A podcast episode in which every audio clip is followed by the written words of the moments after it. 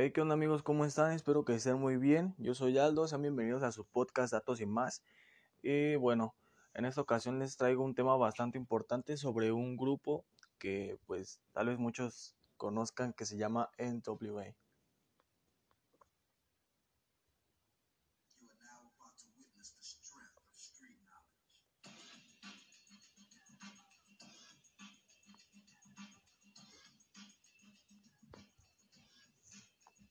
Así es amigos, en esta ocasión vamos a hablar sobre NWA.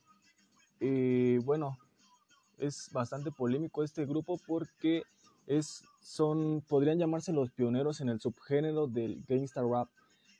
Bueno, incluso se les considera como los pioneros en bastantes subgéneros que entran dentro del hip hop. Y pues bueno, este grupo de rap es de Compton, California y como les comentaba, que pues es una, una influencia bastante fuerte en el desarrollo del género del hip hop. Bueno, y el grupo fue conformado por Easy, quien fue ex traficante de drogas en Compton antes de entrar al negocio de la música.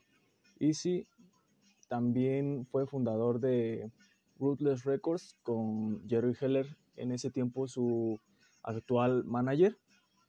Mm, ok, inicialmente NWA fue integrada por Easy E y Dr. Dre. Después incorporaron DJ Yella, Dr. Dre y Ice Cube al grupo. NWA publicó su álbum de debut y primer álbum de estudio Straight Outta Compton en 1988. El disco reflejaba la creciente inconformidad de la juventud urbana. Era como, pues, ellos trataban de expresar su, las cosas que vivían dentro de, dentro, se podría decir que dentro de su barrio, en las canciones, pues están varios ejemplos de canciones que es Straight Over Compton y Fuck the Police que pues son bastante, son bastantes, ¿cómo les podría decir? Pues bastantes controversiales porque habla sobre la, la brutalidad policial y la discriminación racial porque pues como muchos conocemos pues en Estados Unidos se da bastante el racismo, el racismo hacia las minorías y pues ellos trataban de expresar cómo era vivir dentro de una minoría y dentro de un barrio para, pues sí, para dar algo de qué hablar y pues sí, dar su punto de vista y expresarse. Y bueno, el segundo álbum largo de, del grupo fue Niggas for Life, publicado en 1991.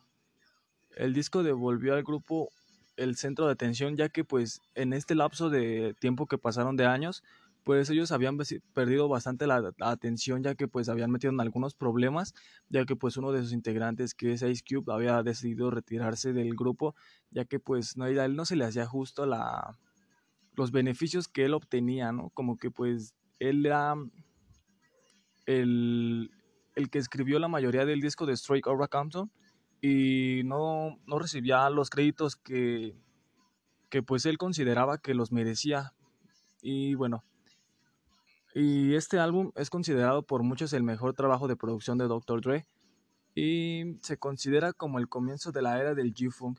Por eso se les considera como pioneros en los en el dentro del género porque dan como marcan un un signo de puntuación en un antes y un después.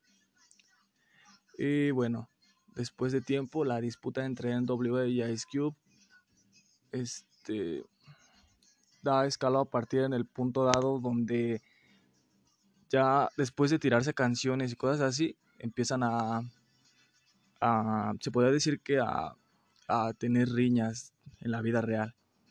Y bueno, después de, ya de un tiempo que las cosas se calmaron, llega el final de NWA el disco Niggas for Life, publicado en 1991, sería el último, el último álbum del grupo.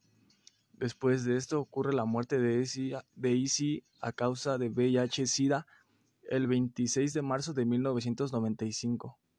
Los problemas terminaron entre ambos bandos de Ice Cube y NWA, y Dr. Dre y Ice Cube expresarían posteriormente su cambio de opinión sobre la época. Y bueno, pues es, ahí fue donde marcaron el fin, ya que pues y sí pues había fallecido a causa de esta terrible enfermedad Y bueno, eso es todo por mi parte, amigos. Espero que les haya gustado estos datos y estos temas que les traigo cada semana. Espero que estén muy bien. Gracias por escucharme.